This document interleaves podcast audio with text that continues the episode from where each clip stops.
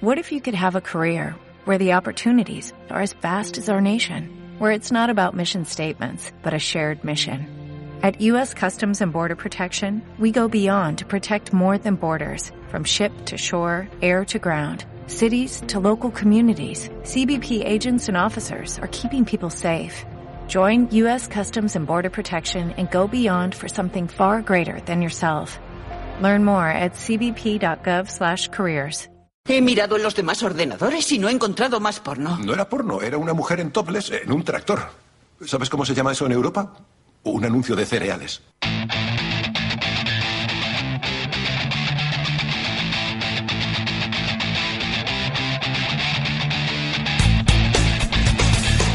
Comenzamos la sección de videojuegos, cine y literatura, más conocida como Monotemáticos, una sección que viene en el día de hoy bastante cargadita. ¿Qué tal, Rafa? ¿Cómo estás? Muy buenas tardes, Alberto. Y hoy venimos muy cargaditos porque tenemos un especial brutal del Festival de Cine de Sevilla que va a ser hoy toda la hora, como ya anunciamos ya hace un par de semanas. Y estamos aquí nerviositos de empezar con el programa ya. Bueno, bueno, bueno, bueno. Pues a ver, cuéntame. Tenemos concurso, ¿no? También. Por supuesto, Pablo, naturalmente que sí. Muchas muchos premios que tenemos por repartir y Eh, para ¿Dónde está Pablo? Eh. Pablo vino la semana pasada, pero Ah, Juanma bien, todavía lo tiene ahí metido dentro de la cabeza. Ah, bien, pero vamos. Juanma, tenemos concurso, Sí, ¿no? Tenemos concurso. para optar a ese concurso hay que mandar un mensaje con el nombre del mono a concurso arroba monotemáticosfm.com y ya saben que los premios son ese juego, Real Warfare 2, eh, la película de Artis en Blu-ray y una novela gráfica que es El Capitán Nazareno a cargo de Jesús Barrera. Y bueno, Pedro, que tú eres eh, casi casi el protagonista de, de esta sección, ¿no? Porque tenemos aquí cine durante una hora. Te veo aquí efusivo totalmente. Efectivamente, Rafa, hemos estado en el Festival de Cine Europeo de Sevilla, nos hemos tragado todo lo que hemos podido, mm, principalmente películas, a ser posible. Y bueno, eh, creo que traemos bastante información para dar una idea de, de lo que nos va a llegar de Europa este año. Pero antes de empezar ya con este programa, Juanma, yo te pregunto, si la gente quiere contactar con nosotros, ¿qué tiene que hacer? Pues nos puede contactar a través de las redes sociales como son Facebook, Twitter, YouTube y nuestro correo monotemáticosfm.gmail.com Y para leernos, podéis para descargarnos, podéis hacerlo desde iVoox e iTunes y leernos en nuestra web www.monotemáticosfm.com.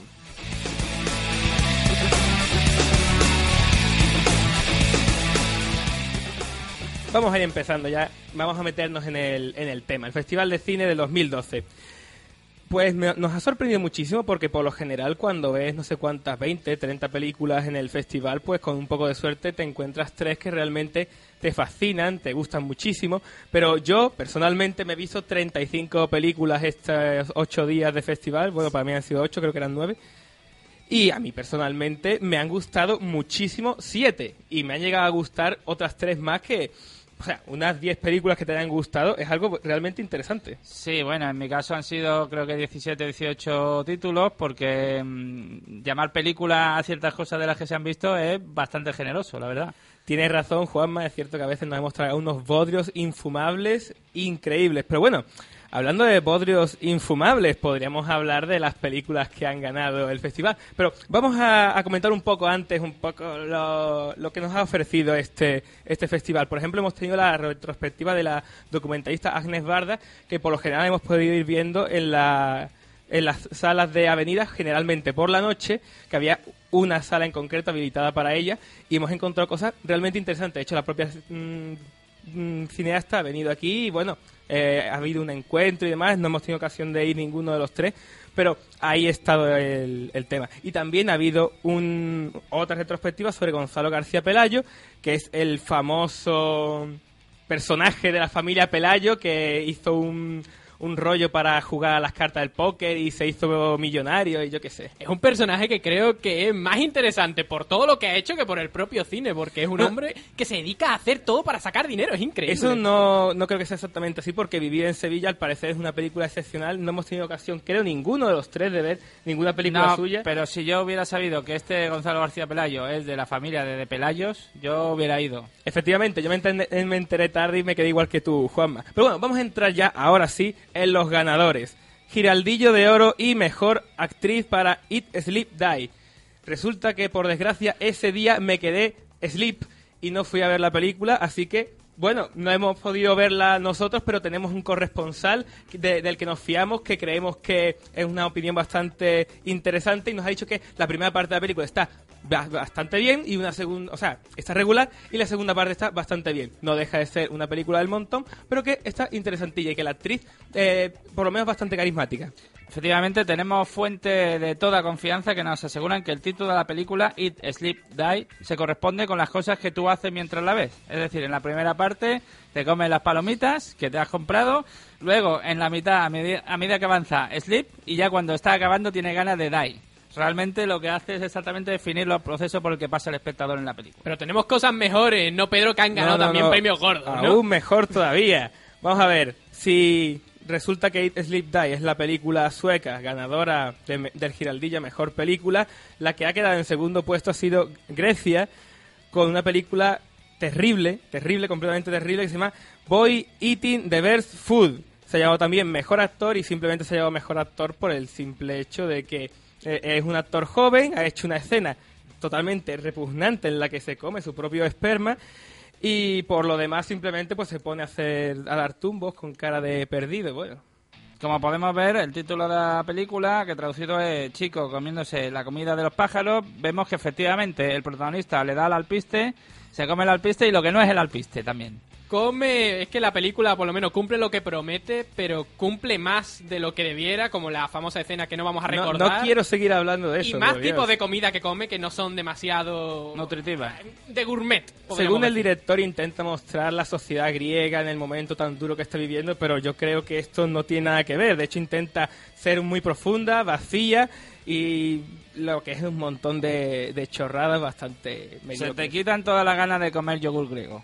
Lo estuve pensando, yogur griego y todo tipo de productos griegos, porque quién sabe. Y bueno, para ir cerrando ya esta primera introducción, premio especial del jurado para Reality, que es una película italiana de Matteo Garrone.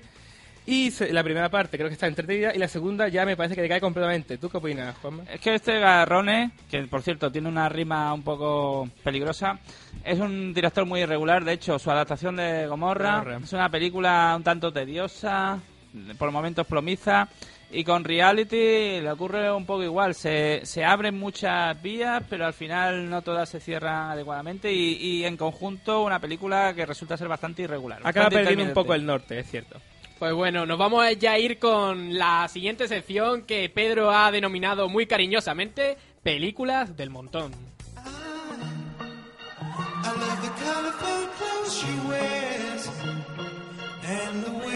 Bueno, con eso de películas del montón, queremos decir que no son las realmente destacables, pero sí encontramos aquí por lo menos las tres que os comentaba antes que me parecían que estaban bastante bien. Y vamos a empezar con Aiyakin, una película claustrofóbica, tensa, que sabe perfectamente porque trata sobre un secuestro de un barco, entonces eh, lleva paralelamente la historia del secuestro en sí del barco y también de la de los ejecutivos que están negociando para intentar liberar a los presos. Pero bueno, Juan, mm, Rafa, coméntanos, ¿qué te parece la película? Porque creo que tú fuiste el que más le gustó de, lo- de aquí los que vi- que vimos. Personalmente no sé si es el efecto festival como aquí se ha denominado, ¿no? De ver mucha morralla y después cuando te encuentras con una película que más o menos destaca, pues dices, oh Dios mío, esto es una buena película. Pero personalmente Hayaki o Secuestro, como se conoce en España, pues ha tenido, por lo menos ha- me ha dado un sentimiento bastante positivo, ¿no? Sobre todo del uno de los personajes principales, uno de los ejecutivos que llevaban el peso de toda esta operación de secuestro en- con piratas somalíes de un barco de un barco que suponía que era importante para una gran empresa, no sé con qué Creo que era petrolífero, pero no estoy seguro, ¿eh? Pero es, la actuación personalmente de ese personaje me pareció algo sublime, un- un- una actuación muy contenida, pero sabiendo perfectamente llevar a ese personaje por todo ese lío sentimental. Bueno, dos comentarios. En primer lugar, que se trata de una película proyectada dentro del ciclo La Nue- Las Nuevas Olas, porque ha habido varias secciones que han ido programándose paralelamente en el festival. Estaba por un lado la sección oficial, Las Nuevas Olas, donde está encuadrada esta película, que son directores noveles no andaluces, porque los andaluces tenían su propio programa dentro del panorama andaluz. Y ya propiamente sobre hijacking, decir que bueno, a mí el título me remite a lo que hace el de Street Fighter cuando lanza la bola. Hijacking. Otra de las películas que pudimos disfrutar en este Festival de Cine de Sevilla fue A Puerta Fría, del director Xavi Puebla, y tuvimos el honor de hablar con Antonio Dechen, el cual nos comentó lo siguiente sobre la película. La historia. Lo que tiene es que es como la vida misma, simplemente, es que estamos en una época de decrepitud moral donde, donde lamentablemente lo que hemos dicho toda la vida, que hay que mm, trabajar para vivir y no vivir para trabajar, ahora no nos dejan hacerlo. Y entonces estamos totalmente mediatizados por los que tienen la pasta y esta película es una prueba de ello en el sentido de que la única pretensión de las personas es conseguir dinero para poder llevar a casa, pero eso no les permite nunca en la vida ser felices. Vale, efectivamente, Hijacking es una película bastante interesante, pero para interesante y aún más terrible, Leviatán. ¿Qué nos propone Leviatán? Por suerte ha ganado Eurodoc junto con Mapa, ex Aequo, pero es una, una propuesta interesantísima y muy arriesgada. Una película muy sugestiva, desasosegante, terrorífica. Pero ¿qué nos plantea? Pues son unas cuantas cámaras colocadas en un barco pesquero y poco más no escuchamos las voces de las personas que están hablando, están distorsionadas, no nos cuenta nada, tampoco es exactamente un documental, es eso, sugestivo, intenta transmitirte terror a base simplemente de mostrarte peces muertos, la gente andando por el barco, es una, un experimento muy interesante, muy interesante y, no sé, bizarro, pero el regusto que deja al final la película es genial. Por lo que nos estás comentando, Leviatán precisamente no será una de esas películas que nosotros vayamos a ese cine normal y corriente de nuestro barrio, de nuestra ciudad, para poderla ver, ¿no, Pedro? Efectivamente, justamente por eso la cogí, porque no estaba seguro de, de verla, pero la cogí porque digo, vamos a ver, lo más probable es que, es que esta no consiga verla de ninguna forma aquí en España, así que vamos a probar y efectivamente me quedé muy contento con la recomendación que me hicieron sobre la marcha. Y otro de los motivos por los que no iremos a verla en nuestro cine de barrio de toda la vida es porque ya no hay cine de barrio, ya son todos grandes multisalas fundamentalmente, pero eso es otro ya estaba acertado.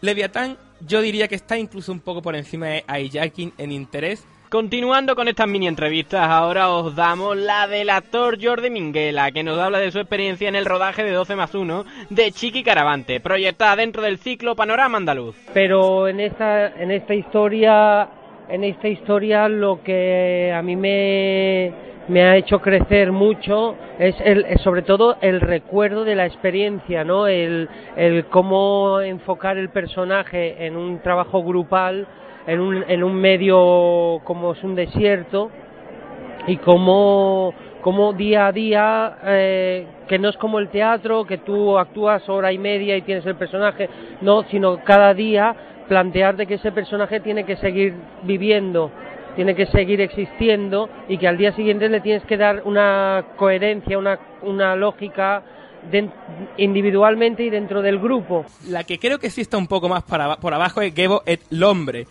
Aquí ya empezamos a hablar de la presencia. amigo Oliveira. Exacto.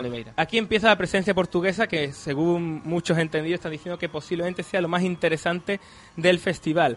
Efectivamente, como ha dicho Juanma, es la última película que ha hecho Manuel de Oliveira, que tiene 104 años, hace una película cada año y si hacemos una suma, una resta rápida, efectivamente habrá hecho unas 104 películas, me imagino. Perdona, Pedro, ¿has dicho que es la última película de Manuel de Oliveira? Sí. ¿Pero lo ha prometido? No, no, no, no, no, no. Eh, hasta que se muera va a seguir haciendo. Tiene 104 años, Juanma. Cada película puede ser la última. El pobrecillo, además, me estaba comentando ya fuera de broma, off the record con Pedro, que este hombre ya lleva en su palmarés sobre las sesenta y tantas películas. Sí, creo que eran 68 cosas que ha hecho el tío. Y tiene más ganas de guerra este hombre. Su idea en un principio es que quería ser un playboy de Hollywood multimillonario. Bueno, millonario ya era porque su familia era rica, pero el tío intentó ser un guapera de Hollywood, pero no le salió del todo bien, pero igualmente, vamos a ver, se ha convertido en todo un autor europeo. Lo que tengo clarísimo es que este hombre no se va a morir de un infarto rodando películas porque sus películas de luego no se caracterizan precisamente por tener un ritmo trepidante. Eso es un tema muy interesante, Juanma, porque aquí de Manuel de Oliveira a lo mejor muchos de los oyentes no saben quién es este Manuel de Oliveira, porque estamos hablando de que por cierto es tranquilo, lleva 64 películas en su palmareo más o menos, tiene 104 años. ¿Cuál es la característica que más que posiblemente caracterice a este hombre? Bueno, una de las características es que si tú cuentas los planos de las películas rara vez llegan a 20, mm, un cortometraje que tengo en mente tiene 17 para que nos hagamos una idea, y creo que son dos minutos, esto ya nos da una idea. Y básicamente este hombre dice, bueno, chicos, vamos a poner aquí la cámara, poner el trípode, montar el trípode, dejar la cámara, darle al record on, grabar, chicos, grabar. Y ahí te puedes tirar 20 minutos perfectamente de una toma que el hombre le vale. Me imagino que le dejará mucha libertad a los actores para que puedan improvisar, para que le puedan dar matices, pero... Sí, él, digo, se, él se toma, él se duerme su siesta, los actores Desde luego que graban. sí. Eh, la verdad es que Gebo resulta interesante, pero no termina de, de cuajar. Es muy aburrida y no termina de hacer una propuesta realmente jugosa en sí. Pero pasando a otro a otra película justamente eh, portuguesa, otra de las grandes películas portuguesas Sí, que hay, según hay nos ha que, dicho hay que aclarar que precisamente Portugal ha tenido presencia importante en el festival porque se ha hecho como una especie de sesión para esas películas galardonadas en los festivales portugueses. Ha habido como una especie de hermanamiento, por decirlo así. Ajá. Pues mm, efectivamente eh, encontramos, por ejemplo, una película que... bueno, encontramos dos películas que tienen un planteamiento muy similar, que es el mezclar imágenes documentales con una historia de ficción. Uno sale mal, otro le sale bastante bien. En la última vez que vi Macao, de no recuerdo el director, Joao Pedro, no sé qué, Oliveira, es portu- bueno, o, o Parreira, o cualquier cosa que haga en Neira, Eh, como la Vieira. se intenta hacer una sinfonía de una ciudad mezclándolo con una historia de gángster y la mezcla no queda bien. Como sinfonía podría tener un pase, pero como historia es una locura, no tiene sentido, es pelma, bastante pelma, yo creo que es de lo más aburrido posiblemente y más denso que he visto en el festival. Vamos, que es de estos tipos de películas que a mitad del rodaje llega el director, eh, va a los actores, se sienta con ellos y dice, a ver chicos, tenemos que hablar, esto no se entiende, esto no es lo que yo quería hacer, etcétera, etcétera, etcétera. Porque ahora mismo es que ese planteamiento me parece bastante complicado. Una sinfonía de una ciudad, una sinfonía de una ciudad no dejan de ser planos de una ciudad, enseñándonos cómo es el ambiente urbano de esa urbe que nos están planteando dentro de la pantalla y después mezclarla con una historia de Gaster como si fuera esto el padrino o algo. Eh, eh, y, y efectivamente ha acabado de una manera un tanto rara, ¿no? Hay quien dice que es fantástica, pero personalmente me pareció un muermaz. Hombre, ese planteamiento es muy interesante, de alguna manera lo que hace Woody Allen en Manhattan, pero Woody Allen lo hace bien. Y todo el mundo no es Woody Allen. Woody Allen no intenta un documental, pero sí es cierto que es una oda increíble a la, pe- A a la la ciudad. a la ciudad y fantástica. Eso, obviamente eso salió, salió genial. Pero en contraposición un poco a lo de la última vez que vi Macao, encontramos una película muy parecida en planteamiento porque tiene una historia ficticia bastante decente y en sí es bastante didáctica. Nos enseña sobre pintura y demás. Se llama Museum Awards. Y aunque no queda del todo redondo, pero tiene unas reflexiones finales muy interesantes y el producto en general, lo que vemos finalmente, es bastante interesante. Me, pareció una buena película y ya te digo, en contraposición con la última vez que me acabo, me parece bastante, bastante mejor. Dentro de este panorama o de hermanamiento entre el cine portugués y el español, hay que destacar mm, la visita de la que posiblemente sea la estrella internacional más importante del cine portugués, más allá de Manuel Oliveira, como en la figura del director, que es una figura importante. Hemos tenido a María de Medeiros, que básicamente las cosas como son ha venido fundamentalmente a prestar su imagen, a que se la vea por aquí, a que le den una mención a toda su carrera y, y poco más, pero bueno, está bien. Está bien que haya figuras de renombre internacional que den soporte a, al. Exacto, claro que sí, cuanto más presencia y tal. De hecho, es lo que habíamos olvidado comentar en el inicio, la presencia de María, María de Medeiros también aquí, junto con Agnes Barda y con Gonzalo García Pelayo. Vamos a entrar en otras películas ya de una forma un poco más fugaz. Sister es una historia que está contada mil veces, no está mal contada, pero tampoco llega a ser gran cosa. Es una película que te deja un poquito indiferente, que ni bien ni mal. Bueno, Sister a mí me pareció una película muy interesante, eh, que se inscribe dentro de la tradición del cine francés, que aunque sea suiza, pero está dentro de esa... Es una de esa- coproducción. Ajá. Había que algo de francés. Tenía esa línea de mostrar muy, muy de personajes, muy de contarte una historia cercana, donde empatizas con lo que le ocurre a este personaje, esta especie de Oliver Twist contemporáneo, por decirlo así. Y en cierta manera tiene momentos donde uno llega a pensar, voy a ver, estoy viendo una gran película. Es cierto que a partir de que mete ese giro, quien ha visto la película sabe a lo que me refiero y quien no, pues que la vea, ese giro tan particular. Y a partir de ese momento, cuando parece que la historia va definitivamente a pegar un vuelco, es cuando se desinfla, curiosamente, cuando crea más expectativa. No obstante, en conjunto, me parece una, un título bastante, bastante aceptable. También decir que dentro de la sección oficial, que era donde se ha proyectado, era uno de los platos fuertes y, un- y era una de las que se apostaba porque también viene con cierto reconocimiento previo, como es su Berlín. galardón en la Berlinale, efectivamente, y al haber sido seleccionada por Suiza para ser representada en los Oscars. Efectivamente. Mm, pues lo dicho, la verdad es que estoy de acuerdo con todo lo que ha dicho Juanma. Parecía que iba a estar muy bien, pero se ha quedado en, a dos aguas, ¿no? No ha terminado de pegar ese salto que realmente le necesitaba para llegar al punto álgido. Y por otra parte, también hablar de Good Vibration, que es una película que aquí también Rafa puede comentar porque la vio conmigo.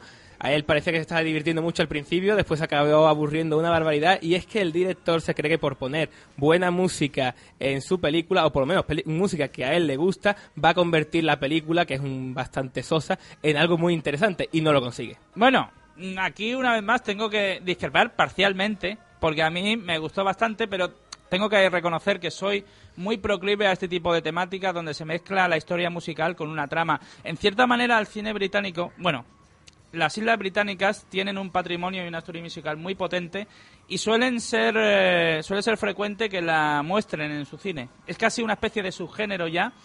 Tenemos a Winterbottom con 24 Hour Party People, Que me gusta mucho. por Ciertamente hay, hay diferencia y hay cierta distancia. También tenemos Control, que narraba la vida del cantante de Joy Division. Joy Division. Y de alguna manera yo creo que esta película quiere ir en, ese, en esa especie de, de onda, de reflejar un momento determinado de la historia musical del Reino Unido. Ah, Bueno, aunque sí, Reino Unido, porque Ulster, Irlanda, efectivamente pertenecía al Reino Unido. Y realmente, pues a mí me gusta este tipo de propuestas y me gusta este tipo de cine. Quizás es verdad que sea el hermano pobre si las comparamos con los títulos que mencioné anteriormente, pero igualmente tiene su gracia y tiene su interés para mí. Está muy bien, muy interesante el tema setentero de la música y tal, como dice Juanma, pero yo creo que el planteamiento estaba bien y el resultado final era regularcillo.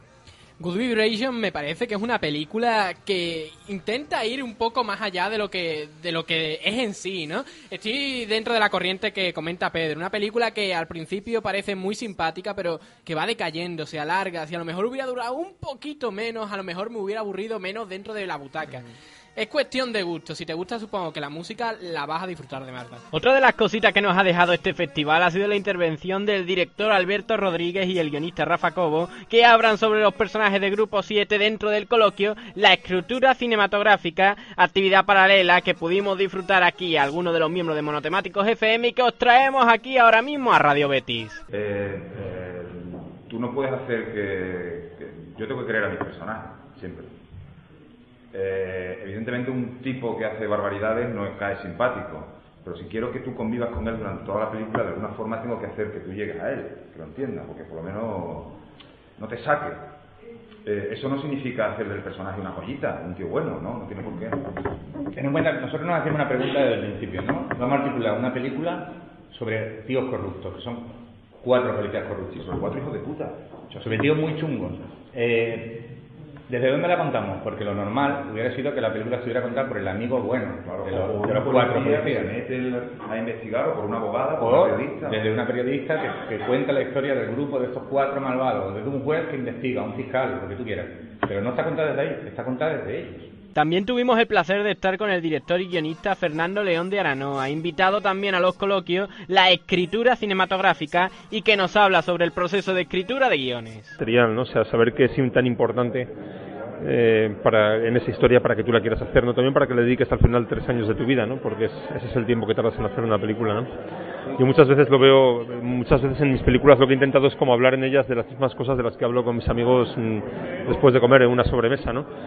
Es decir, es como tener una conversación. Además, hacer una película es como tener una conversación ¿no? con, con la audiencia, al final con el público, con tu equipo mientras las haces, ¿no? con la prensa después. Entonces, si vas a estar tres años hablando de algo, mejor elige un tema que te, que te interese, ¿no? que te convenga. Exacto. Pues vamos a pasar directamente a Invasor, que es una película que a mí me pareció bastante floja, pero Juanma creo que tiene otras ideas, ¿no? Bien, Good antes de nada, para recordarlo, Good Vibration, que estaba inscrita dentro de la sección oficial también. Y Invasor eh, es una película que ha tenido su estreno en Sevilla, estaba fuera de concurso, no estaba inscrita dentro de ninguna de las secciones, pero ha sido una forma de que el público la vea justo antes de su estreno en salas comerciales, que será muy pronto, a finales de este mes.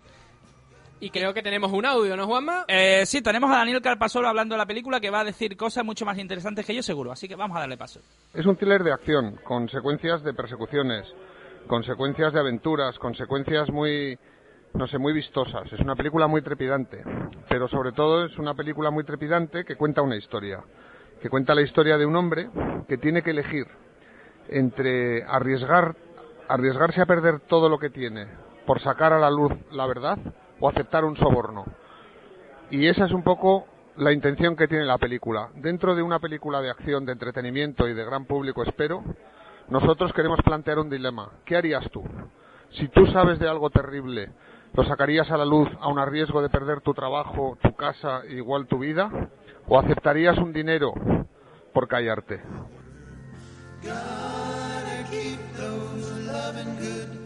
Bueno, pues eran las palabras de Daniel Carpasoro, efectivamente un thriller muy muy convencional, pero que mantiene un tono entretenido, al menos eh, para mí, es cierto que poco más. Pero bueno, eh, tiene su cierto interés. Otra de las proyecciones que hemos tenido dentro del panorama de las nuevas olas ha sido la- el estreno mundial absoluto de Otelo. Otelo, una película de, de- del director de las CAP, Hamidi.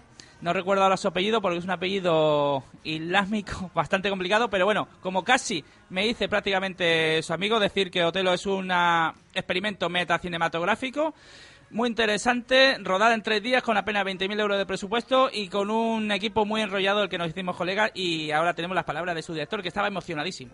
Bueno, pues eh, un poco es lo que he contado en la presentación. Cuando, cuando haces una película y más una película pequeña, estás mm, varios años trabajando en, una, en un proyecto que no sabes si algún día lo podrás proyectar en una sala con público. O sea, cuando escribes no sabes si tendrás algún día el dinero para rodar y cuando ruedas no sabes si esa película algún día se estrenará.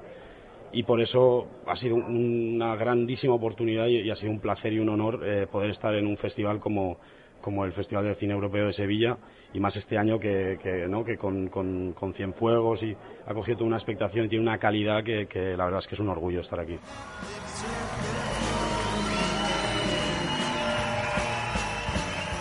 Y finalmente, una de las eh, actividades paralelas, porque el festival nos ha dado, además de proyecciones, que otro tipo de actividades como coloquios y demás, estaba atrás entre amigos, que es difícil de definir. Una experiencia para Rafa, Pedro, no sé cómo la definiríais vosotros. Muy divertida, muy divertida. Era Vi- Nacho Vigalondo y tres amigos más suyos hablando sobre... Proyectando una película infumable y básicamente destrozándola mientras el público la destrozaba, chillaba y cantaba una como especie cuando- de, de catarsis colectiva. Una- como cuando quedas con unos cuantos amigos a ver una película basura para reírte de ella. Pues efectivamente lo hacen los cuatro amigos y el resto del público se ríe con ellos. Y hablando de momento de catarsis, yo no quiero dejar de recordar el momento de la catarsis que hubo en esta película que fue Island of Death, que fue cuando Nacho Vigalondo dijo, esto no es cine, cogió un botellín de una cerveza de una marca bastante popular y la tiró contra la propia pantalla del cine. No acertó Momen- la pantalla, pero se quedó en medio. Claro, se era- rompió igualmente. No tenía tanta fuerza como para que llegara, pero momento épico. Él me confesaba que esto lo hacían precisamente para eso, para ver cerveza, como nos dice precisamente en este audio.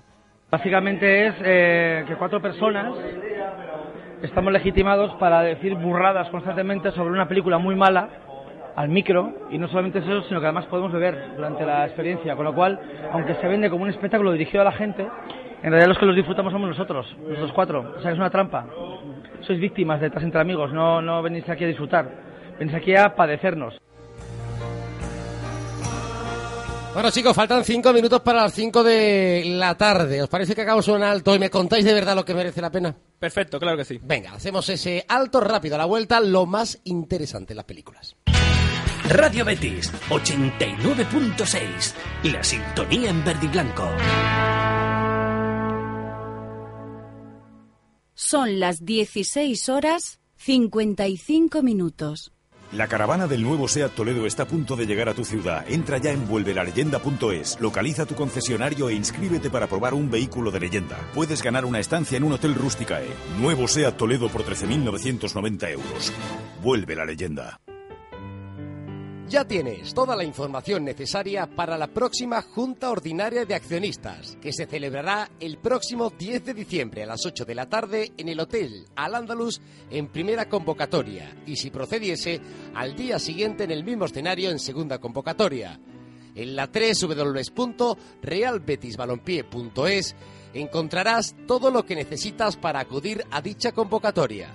En la web puedes disponer de toda la información necesaria sobre la memoria económica, el presupuesto y el informe de auditoría. Recuerda todo lo que necesitas sobre la Junta de Accionistas en realbetisbalompié.es.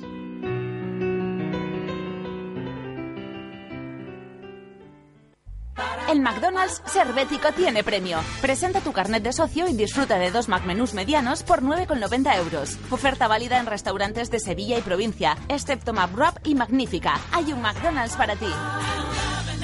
High Definition Life es la alta definición en vivo, un sistema emotivo, con una tecnología capaz de parar el tiempo. De recorrer todo tu cuerpo a través de una emoción. La alta definición en vivo incorpora un sonido envolvente que hará que vivas cada segundo con la mayor pasión. La emoción de ser bético. Real Betis Balompié. Abónate a vivirlo. En el Hotel Trip Macarena queremos premiarte por ser del Betis. Celebra tu día más importante con nosotros y disfrutarás de unas condiciones súper especiales, solo para béticos. Infórmate ya llamando al 954 37 58 00. Trip Macarena, hotel oficial del Real Betis Balompié.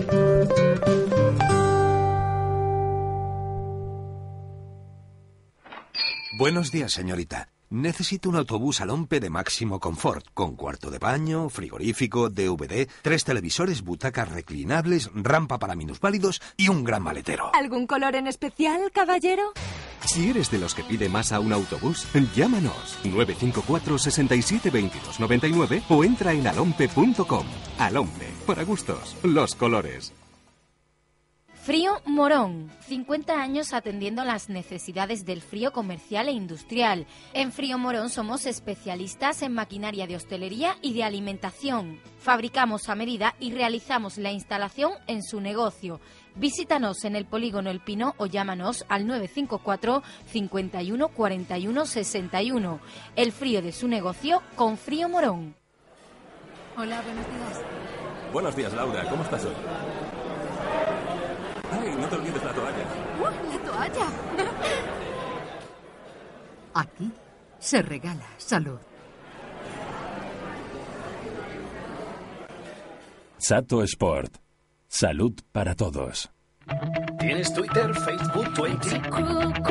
Ahora puedes seguir toda la actualidad del Real Betis Balompié también en las redes sociales. Síguenos en el perfil oficial de Twitter, arroba Real Betis Oficial, en la página oficial de Facebook y también en la de Twenty. El Betis se mueve en la red. Síguelo.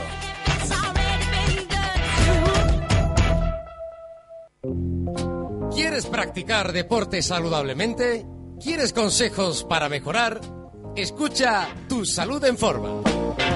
Con el doctor José Millán y Anselmo Ruiz, que contarán con un experto invitado cada semana. Todos los lunes, de 6 a 7 de la tarde, Tu Salud en Forma. Realiza tus consultas al correo electrónico tusaludenforma arroba realbetisbalompié.es o a la cuenta de Twitter arroba tusaludenforma.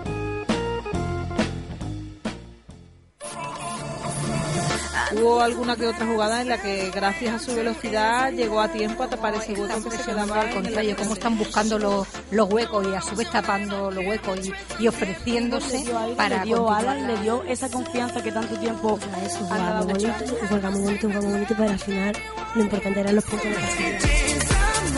Porque el fútbol no es solo cosa de hombres, mujeres en verde y blanco. Todos los lunes de 7 a 8 de la tarde aquí, en Radio Betis.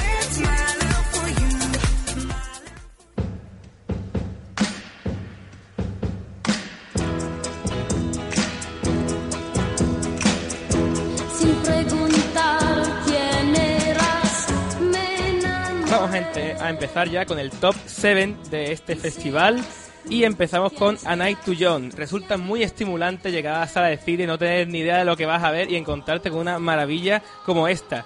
Lo digo bastante claro, Olmo o Merzu. Quedémonos con este nombre porque acabamos de ver el nacimiento de una estrella, un director interesantísimo y esto es lo primero que hace, por lo menos en cuanto a largo. Era, un- era una película de fin de carrera que al final ha conseguido pro- coproducir con varios países y mover un poco por, por las salas. Bueno, no he tenido la suerte de ver esta película, pero sé que viene de la República Checa y hay que decir que es un país eh, lejano, pequeño, impresionantemente desconocido, pero que tiene una inmensa calidad en sus producciones cinematográficas, cosa que mm, apenas podíamos presumir, pero una vez eh, investigando, indagando, es cierto. Le dan mucha importancia y un cuidado muy particular a su cine. Es una lástima que no llegue apenas aquí. Hay que destacar ese dato que ha dicho Pedro. Este es el primer largo, por lo menos ese proyecto final de carrera de este señor Olmo Merzu, que ha dado ya una clase magistral de cómo hacer cine, o por lo menos de cómo empezar a hacer cine, de cómo meterse dentro de esta industria de una manera con, de- con tanta calidad dentro de su film. Desde luego. Estaba en la sección de Nuevas Olas y al final en Nuevas Olas se lo ha llamado a Rayanos. A Rayanos, una especie de semidocumental, Teatral. metateatral. Yo creo que Arrayano es una película bastante interesante. ¿La llegaste a ver, Juanma? Es, bueno, no, ve, no la vi, pero sí que estuve en el coloquio que dieron Ajá. el guionista y el director, contaron su propuesta y ciertamente pues tenía algún interés. Arrayano es una película bastante interesante, creo que es una buena película, pero yo me habría decantado por A Night to Young porque me parece interesantísimo. Además, podemos encontrar muchas posibilidades de interpretación de la misma. Y ahí es donde quería entrar, Pedro, porque después de salir de A Night to Young, cada uno decía, wow, esto, estamos hablando de esto, de lo otro. Es que tenemos como una especie de palmarés de todo tipo de interpretaciones de una sola película, de hora, de una película de 65 minutos, si no mal recuerdo. Una película corta, concisa y diciéndonos directamente de qué trata este tema. Nuestro gran amigo Hilario Abad consiguió hacerse amigo de del productor que vino por aquí, estuvieron charlando y efectivamente le preguntó si alguna de las ideas que sacamos nosotros después de la película estaban acertadas y efectivamente hay dos niños, dos adultos, los niños son, o sea, los adultos son como críos y los críos están viendo su propio futuro reflejado en esos dos adultos. Todavía tienen la posibilidad de cambiar su futuro, pero bueno, eso es lo que nos conta la película, si realmente van a aprender la lección o simplemente se van a quedar como unos críos también en su madurez. Pero claro, este es el significado profundo, este es el significado que después de ver la película empiezas a darle a la cabeza, empiezas a decir, bueno, ¿qué quiere decir esto? Pero ¿qué nos propone a priori esta película, Pedro? Nos propone como mm, dos hombres que están viviendo con una mujer cogen a dos niños que se encuentran en la calle y los invitan a una especie de fiesta de Navidad, de Año Nuevo, eh, pero que, se re- que la festejan el día 1 por la noche. Eh, y poco más. En el fondo los niños simplemente se van a ver inmersos en, en una historia extraña de personas adultas que se comportan, pues eso, como niños.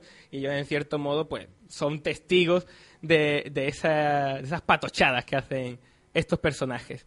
Y pasando a otro orden, eh, A Perde de Razón, una película increíble belga que se puede contar, o sea, es una historia que se va a contar mil veces, como ya he comentado de Sister, pero en esta ocasión no solamente se queda en un bien, en un aceptable, sino que es enorme, enorme, un peliculón fantástico. Mientras que no, eh, o sea, mientras que la historia, como ya he comentado, no es una maravilla, el guion está bastante bien desarrollado, está muy, muy, pero que muy bien dirigida y las interpretaciones son fantásticas. Tenemos entendido que la actuación de la actriz eh, principal es absolutamente soberbia. La interpretación de Emile Dequesne, que espero estar eh, diciéndolo bien, es posiblemente la mejor interpretación femenina o en general que hemos visto en el festival. Es absolutamente fabulosa y además el trío protagonista se cierra con Niels Arestrup y Tahar Rahim, que son dos actores fantásticos que pudimos ver, por ejemplo, en Un Profeta y soberbio, soberbio. Simplemente se cuenta la historia de una pareja joven que empieza a tener, eh, se casan, empiezan a tener niños y se les va de las manos. Entonces, efectivamente, la cosa empieza a ir a peor, a peor y cómo se va marchitando una una relación que empieza fantásticamente. Sorprende que con trabajos tan intensos como el de esta, mu- esta actriz a la que hemos hecho referencia, como el del actor Daniel Mikkel Mikkelsen de, de Han, que también tiene una intensidad increíble, pues el jurado haya olvidado estos trabajos y haya preferido decantarse por otras interpretaciones. En fin, es lo que siempre, siempre comentamos. Pero en cualquier caso, era, era bastante común opinar que esta era una película de las que no te deja indiferente para nada. Yo igualmente, al igual que como A Night to Young, iba un poco perdido con esta película belga y no estaba seguro de lo que me iba a encontrar. La cogí especialmente por los actores y resulta que al final me recomendaron muchísimo, pero estaba un poco perdido y no sabía lo que iba a ver. Me llevo una sorpresa increíble, una utilización de las elipsis fantástica y el director, cuanto más avanza la película, más se nota su presencia y su mano férrea a la hora de, de llevar la historia. Solamente decir que la escena final fantástica y ahí se nota el pulso de un director fantástico. Y pasando a otra película de, que se llama A Royal Affair o Un Asunto Real, como se llama aquí en España, que no es una historia real, que es lo que la gente está empezando a decir. Estamos hablando de real, de realeza, no de que es verídico que también lo es, por cierto. Eh, queremos hablar de un poco de la presencia danesa, que creo que ha tenido por lo menos un par de películas que, a nuestro entender, por lo menos ha estado, han estado fantásticas, A Royal Affair y The Hunt, que comentaremos luego que nos ha encantado. Bueno, ¿qué te, qué te pareció a ti A Royal Affair, Rafa? Es una película de esas que empiezas a pensar, ¿esto es efecto festival o no? Pero claramente no podemos decir eso. Royal Affair es una pedazo de película, pero veníamos de ver una película que iba con ese rollo de época, iba con esa misma estética que era Grandes Esperanzas. Que hay que ir con muchas esperanzas de esa película, por cierto. Exactamente, no es precisamente como el capítulo de Modern Family que se llama Grandes Esperanzas. No, no, no nos esperemos algo bueno. Estamos con algo realmente raro. Y entonces llegar a Royal Affair con una magnífica puesta en escena, un trabajo de fotografía soberbio y unas actuaciones que quitan el hipo, pues daban ese puntito final, porque creo que era de las últimas películas que se proyectaban en el día, que daban ese puntito de decir, esto es un festival y por fin estoy viendo algo bueno, ¿no? Efectivamente. Lo importante a nivel de dirección es la sobriedad. Y eso es lo que no tiene Mike Newell en su película, en su borrachera de Grandes Esperanzas, que es una película que no sabe a dónde va, que está totalmente perdida, que no tiene ningún tipo de interés y está llevada horriblemente mal. Pero en cambio, a Royal Affair está fantástica. Y lo mismo decimos, posiblemente lo mejor sea la dirección. Una sobriedad milimétrica, cuidada, y igualmente un guion perfectamente estructurado, muy dinámico, bien llevado. Por cierto, lo han premiado en, en Berlín y parece ser que incluso Lars von Trier me dio un poco de mano. No parece que lo haya hecho, pero ahí está. La von Trier es es uno de los productores de la película, si no Sí, me a lo mejor se lo colaron ahí también guionista por, por darle un poco más de protagonismo. Sí, creo que le explicaron que iba a ser una película donde el rey no se iba a ver, iba a estar en una silla de ruedas y iba a haber una gotera cayendo en un cuarto oscuro. Pero le engañaron, le tuvieron que contar esto para poder producirla. Ahí se metió, lo engañaron bien. También hay que destacar, al igual que en A Perderle Razón, el trío protagonista que es soberbio. Alicia, Alicia Vikander, que es una actriz muy joven. ¿Cómo? que ha ¿Alicia hecho-? Sabía que iba a decir eso, Juanma, lo sabía. Una actriz joven eh, en un papel muy difícil de, de interpretar y lo, sale de maravilla.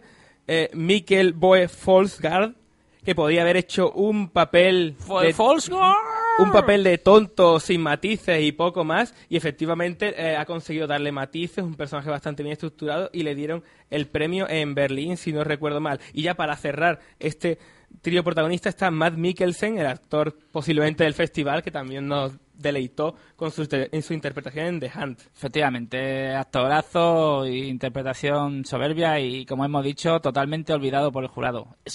Para Increíblemente. para, para nuestra desgracia, porque nos encantó muchísimo. Pasando a otra película más, Holly Motos es la, la película que, con la que algunos más interés iban a ver en este festival. Eh, encontramos eh, opiniones enfrentadas, o la odias o la amas. Parece que no te puede gustar única y exclusivamente de una forma moderada. Y, por ejemplo, podemos comentar las críticas de Caimán Cuadernos de Cine, la, la prestigiosa revista de cine llevada por Carlos F. Heredero, y ahí dicen que posiblemente es la mejor película del año, pero vamos, que yo no creo que pase de ser una divertida gamberrada, una parodia loca y muy libre. Pues sí, Holly Motors, que ya estaba previsto que viniera con antelación, pero que se encontró con eh, la particularidad de que ganó en Sitges. En Sitges se ha dado la circunstancia de que estaba programada entre un- una infinidad de películas. Muchas personas que han ido a Sitges, me consta que no la han visto porque allí pasó desapercibida, resultó que ganó y a raíz de que ha ganado, pues la expectación ha crecido expo- exponencialmente y ha venido aquí también fuera de concurso como una de esas eh, proyecciones especiales. Creo que no solamente por eso, sino que también por el director Leo Carax, que es un tío rarísimo que llevaba como 10 o 12 años sin dirigir un largometraje él solito.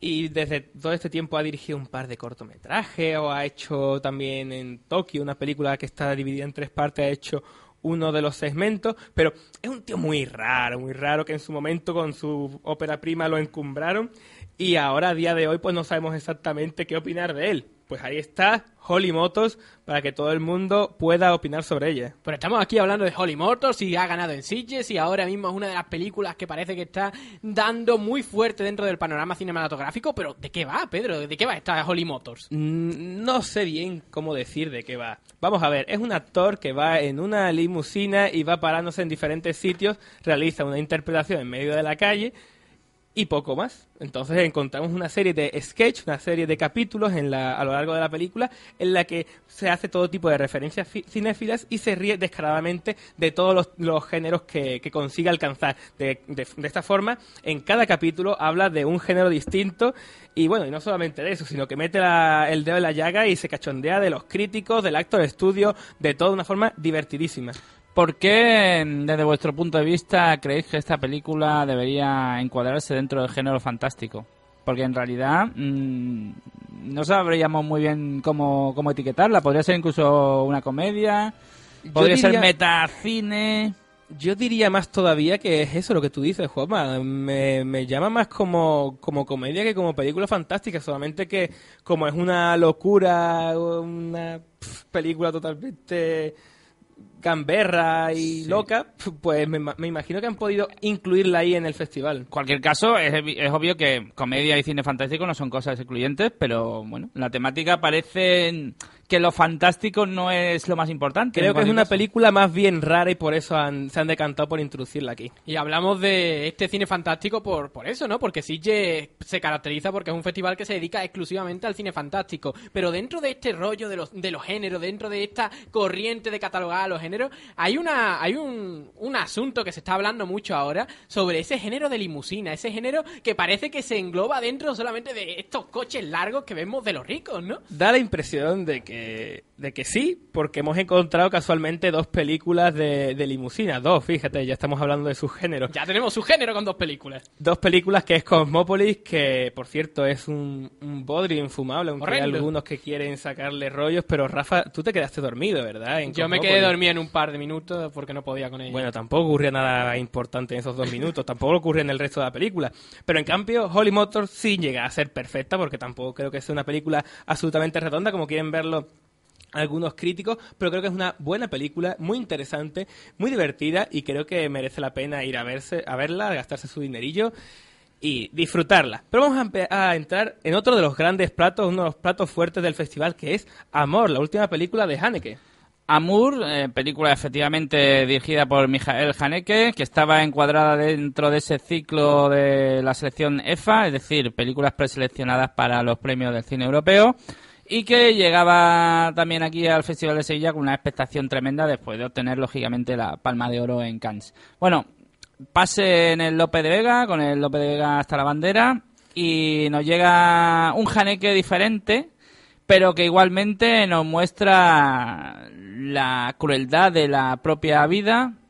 Es muy cruda, no deja de tener esos temas duros, aunque a lo mejor está un poco más, más maquillado, pero es cierto que dentro de, en el corazón de amor, late ahí una presencia extraña, incómoda, desagradable, que no nos abandona en ningún momento. El alma de Haneke está, está en la película. Lo que pasa es que los incondicionales fehacientes quizás estén buscando algo mucho más controvertido, algo más escabroso.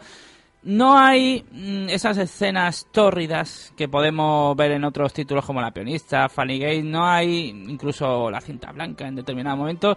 Esto es mucho más contenido, mucho más medido. Incluso hay momentos donde realmente hay belleza, pero es la belleza de, de- de lo tremendo que es la, la propia vida en sí. Vamos a contar un poquito solo de la trama, decir claro. que se trata de una pareja de señores ya en, en la tercera edad, ya, ya viejecitos, que de, buenas a primeras su vida cambia debido a que ella pues eh, empieza a tener algún tipo de trastorno neurológico que no queda muy claro a qué se debe, pero en todo caso sí que queda claro cuáles van a ser las consecuencias y cómo va degenerando.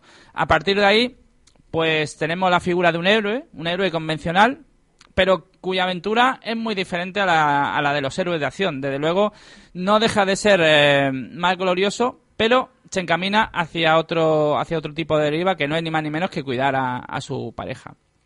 A partir de aquí, la- las dificultades, las penurias, los problemas, pero sobre todo la fuerza de la relación y la fuerza del amor es lo que va a estar presente en toda la película y también en su desenlace final, que lógicamente del cual no vamos a decir nada, pero que es Haneke 100%. Y como hemos dicho muchas veces, para mostrar lo terrible, lo crudo y lo bestial que, y lo dura que es la vida, no necesitas necesariamente pues ver a alguien desgarrándose y ver escenas de cuerpos despedazados, ¿no? Estoy de acuerdo con todo lo que has dicho, Juanma, y en especial con lo que has dicho de, de la concepción de- del amor en esta película concretamente. Eh, vemos cómo, eh, por lo general, el amor se trata en plan, uh, te quiero mucho, en plan los stories y estos rollos, pero aquí no es, no se dicen prácticamente nunca te quiero, de hecho, si no recuerdo mal, se demuestra con hechos. No son palabras vacías, realmente eh, la protagonista necesita completamente al protagonista y es entonces cuando él le demuestra todo lo que él realmente siente por ella y lo hace dando el callo, estando allí con ella en todo momento. Es un amor real, es un amor no de película, valga la redundancia, porque estamos en una película, no de- olvidemos eso, pero es un amor que llega más allá de lo que la pantalla nos tiene acostumbrado con esos estereotipos del príncipe encantador que llega a salvar a la princesa.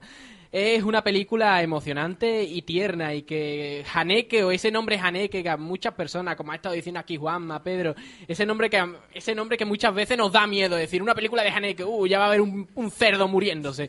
No, no, no, estamos aquí con otro tipo de O película. algo peor, un cerdo masturbándose y muriéndose. Cosa que hemos visto en este festival, cuidado, ¿eh? o por lo menos muy parecido. Pues vamos a pasar a otra película porque ya Amor creo que está perfectamente claro que nos ha gustado a los tres mucho y es Tabú. Yo creo que aquí sí estamos hablando posiblemente de la presencia portuguesa más interesante del festival con diferencia. La película se divide en dos partes. En la primera encontramos a dos mujeres que son vecinas, una muy anciana, la otra más joven, aunque de avanzada edad también, y la más anciana pues muere y cuando esta muere, pues la, la superviviente, su vecina, se encuentra con el amante, antiguo amante de la anciana que le cuenta una historia fa- pseudofantástica de un amor que tuvieron en los 50 o 60 en, en África. Y esta segunda parte de la película es ese romance, como ya hemos dicho, de juventud y es completamente muda. Solamente que hay una voz en off que nos va relatando lo que ocurre. Vemos las imágenes, mueven la boca, actúan como si estuviesen actuando en una película mm, con diálogos, pero en ningún momento lo escuchamos. Simplemente mm, lo- algún sonido ambiente, pero de una forma muy caprichosa, porque nunca se nos muestra todo el sonido ambiente claramente. Y por otro lado, pues esa voz en off que nos cuenta este relato extraño, fantástico, hermoso eh, y apasionante, como si fuera un cuento fantástico. Para todas aquellas personas que están pensando, oh, otra vez una película moda, una película muda en plan de arte o la última Blancanieves española. No, no, no nos olvidemos que esta película tiene su voz off, esos sonidos, ambiente caprichosos que perfectamente describía Pedro. No, estamos ante una película que no va sobre ese terreno de intentar recuperar ese cine que ya se perdió en la época de la transición del mudo al sonoro. Tenemos una película que totalmente original, muy bien llevada y que Pedro mm, estuvo contando off the record la magnífica di- dirección de la película, esa fotografía que deja anonadado nada más la estamos viendo. El único problema que yo diría de la película fue la hora a la que se proyectó, que acababa a las doce y media de la noche y es que ya te caía de sueño. Eso Tu fue ses- un problema grande. Tu sesión terminó a las doce y media, la mía terminó a las doce. Pero es cierto, es cierto, Rafa. Yo creo, además eh, se proyectó un viernes por la noche, la gente fue de una forma masiva, se pegaban tortas por entrar, se tuvieron que abrir nueva- nuevas salas para, para albergar a todo el público y creo que desde luego no era para, para la gente que iba, por lo general, la gente iba en plan película palomitera y creo que muchos se llevarían una decepción. Igualmente creo que es una película especialmente difícil de, de pillar, pero sí es una película muy hermosa, muy emotiva, magnífica y genial. Es de las que más me han gustado con diferencia. Dentro de este terreno complicado de la película de tabú, ese tipo de referencias que a lo mejor no llegamos a encontrar, ¿qué, qué elementos o qué directores a lo mejor podemos ver dentro de esta película de tabú, esta producción portuguesa? Para la que más salta a la vista del tirón es Tabú, la propia película de Flaher Timur Now, en la que, por cierto, supuestamente una especie de documental, medianamente con una historia y tal, vaya, nos está haciendo referencia a Museum Hour, a la última vez que en Macao, aunque de una forma tan, tan directa. Pero es cierto que Atabú tiene muchas referencias, por ejemplo, eh, al inicio de la película podemos ver un fragmento de lo que supuestamente es una película muda, si no recuerdo mal, ¿no? Y, y está fantástica. Entonces, obviamente, el cine está de una forma constante casi presente en la, en la película. Creo que es una película fantástica, es una de las que más me han gustado, pero no sé si incluso me ha gustado más The Hunt. The Hunt, que creo que es la que más le ha gustado también a Juanma, que creo que sal- sa- salimos los dos encantadísimos de la película. Sí, efectivamente. Cuando terminó la proyección y salimos de la sala, en el comentario generalizado es que posiblemente era la película del festival. Y desde luego a mí particularmente he visto películas que me han interesado, me han gustado bastante, pero si me preguntan por mi opinión personal, sigo diciendo que para mí esta ha sido, al menos en lo que es la sección oficial, la sección a concurso dentro del festival, la que debería haberse llevado el premio. Por designios del destino no ha sido así, pero igualmente seguro que esta película tiene un grandísimo recorrido por delante porque es un peliculón. A mí me encantó, me pareció una película apasionante y creo que lo más interesante de la película es justamente su perfección dentro de su imperfección. Tiene fallos, claramente, sobre todo de concepción del guion. Por ejemplo, el personaje principal puede resultar un poco plano por el hecho de que es excesivamente bueno y parece que no hay nada que consiga sacarlo de, de quicio, por lo menos durante la primera hora de, de película, pero el actor lo hace tan estupendamente, el director, Thomas Winterberg, lo lleva tan maravillosamente que incluso algunos momentos que podrían resultar un poco más sacados de quicio, lo consigue llevar al milímetro, una dirección fantástica que sabe exactamente cuánto darte, cuánto quitarte, cuánto perfecto. Y bueno, como ya comentamos antes, el actor principal es Matt Mikkelsen, que también vimos en A Royal y que por cierto se llevó Palma de Oro en Cannes, o sea, mejor actor en Cannes. Pero no en Sevilla. Pero no en Sevilla, efectivamente, porque supuestamente no es demasiado bueno para nosotros. Preferimos al, al caballero que come comida de pájaros.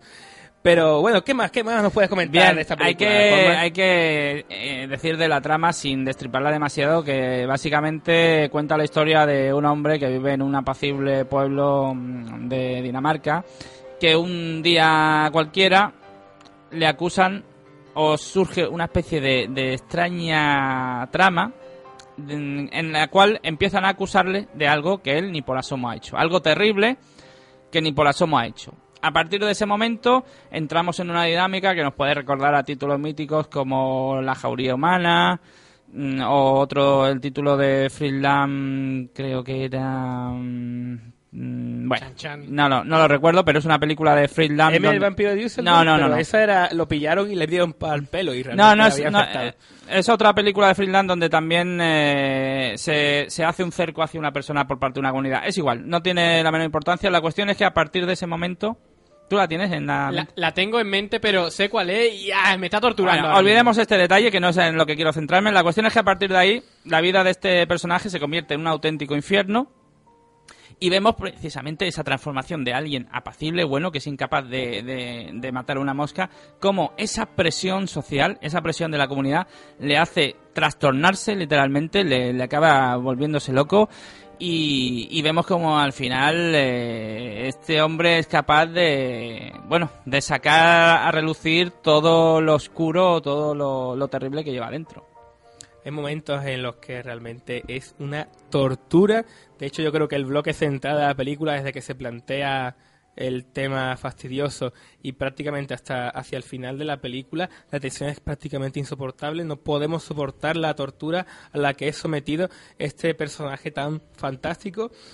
Y es la impotencia de no poder ayudarlo, de que eso no pueda parar. Yo en algunas ocasiones tenía que salirme de la película y decirme "Jo, que es una película, vamos a ver, tranquilidad, porque me está implicando mucho y lo estaba pasando realmente mal. Estamos hablando de Wittenberg en The Hand. A lo mejor mm, algunos radioyentes piensan, bueno, Wittenberg no se movía dentro de ese terreno malvado, Dogma, la von 95. Trier, tenemos Von ahí Trier. la von Trier. eh, eh, podemos ver esta, esta corriente dentro de The Hand, dentro de este Wittenberg. No, no. En algún momento la cámara coge así, de aquella manera, ¿no? Y se mueve así rara, pero no, no, efectivamente se ha desligado un poco del movimiento, que por cierto, todo hay que decirlo. Creo que Winterberg ha hecho la mejor película que por lo menos yo he visto dentro del movimiento Dogma 95, que es Festén, Celebración, que me parece una película increíble, aunque por lo visto, bueno, tampoco he visto ninguna más de, de Winterberg, pero las dos que he visto me han gustado mucho. Por lo que tengo entendido, las de en medio son más reguleras, pero vamos, estas dos películas, Celebración y The Hand, creo que son muy recomendables realmente no tiene absolutamente nada que ver con, con la corriente dogma, es todo lo contrario. Está filmada de una forma entre comillas convencional, pero muy muy técnicamente muy cuidada, muy lograda, manteniendo los ritmos perfectamente, midiendo la progresión de forma magistral, creando la tensión de manera paulatina, es decir, lo que, los ingredientes y la forma de cocción que tiene que tener una buena película. Crea una atmósfera totalmente claustrofóbica y finalmente pues ese desenlace que nos sigue dejando como esa pizca de mal rollito. En conjunto una película prodigiosa. Magnífica.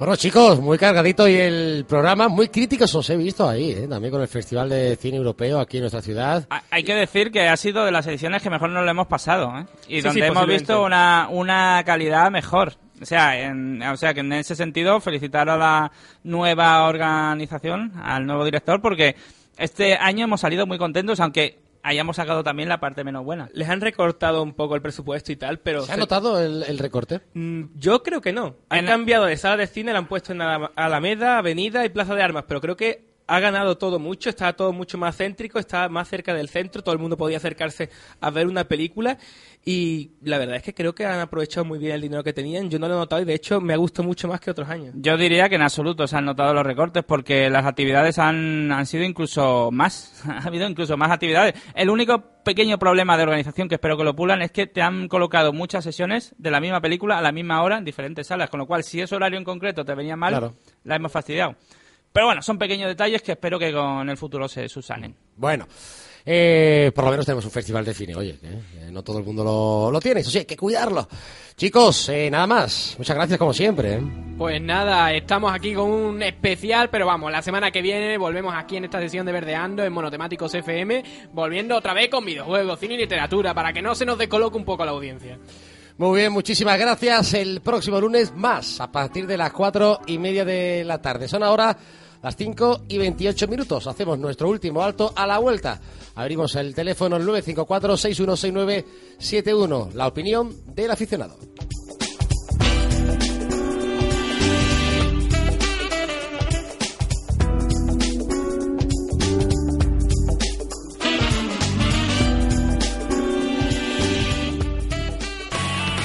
Radio Betis 89.6. La sintonía en verde y blanco.